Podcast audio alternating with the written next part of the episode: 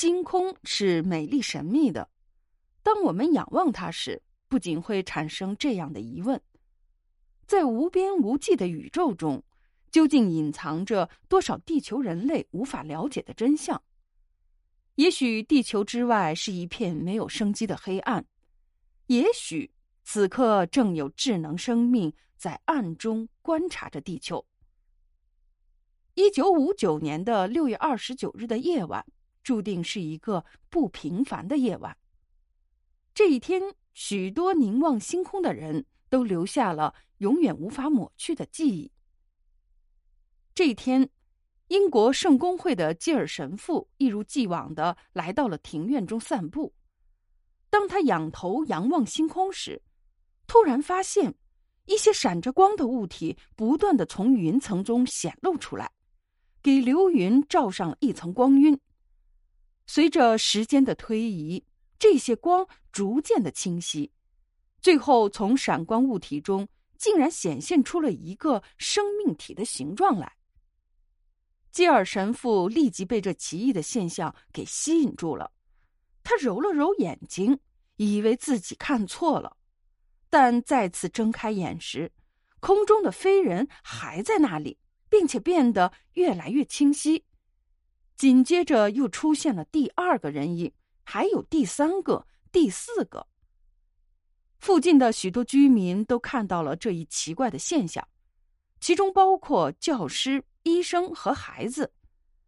当时，这个载着飞人的物体距地面只有三十多米高，看到这一现象的多达三十八人。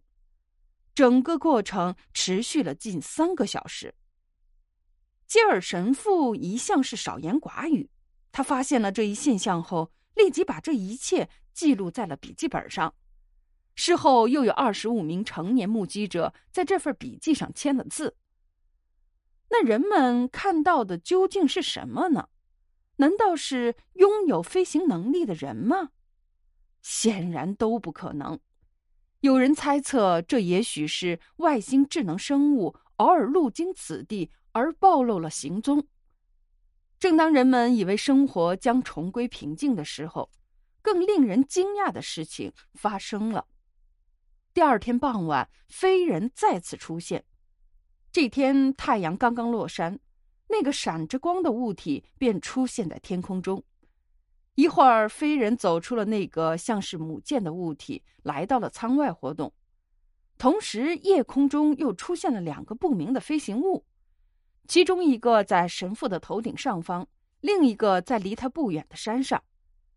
对于当时的情景，基尔神父在笔记中这样写道：“那两个像人一样的物体不知道在做着什么，他们一会儿弯下腰，一会儿又抬起手臂，像是在调试机器。当他们中的一个朝下望时，基尔神父试着朝他们挥了挥手。”那个飞人像是明白了基尔神父的问候一样，也抬了抬手臂向他挥了挥。这时，一个小男孩拿起了手电筒，照向闪光物体。突然，空中的飞人像钟摆一样晃动了起来，同时，闪光物体也离地面更近了一些。地面上的人们朝空中高喊，欢迎着他们着陆，却没有得到任何的回应。两三分钟以后。几个飞人似乎对地面的一切失去了兴趣一般，纷纷的返回了母舰。至此，他们在上空停留了将近一个小时。后来，天空渐渐暗了下来，云层也开始增厚，闪光物体连同飞人一起消失不见了。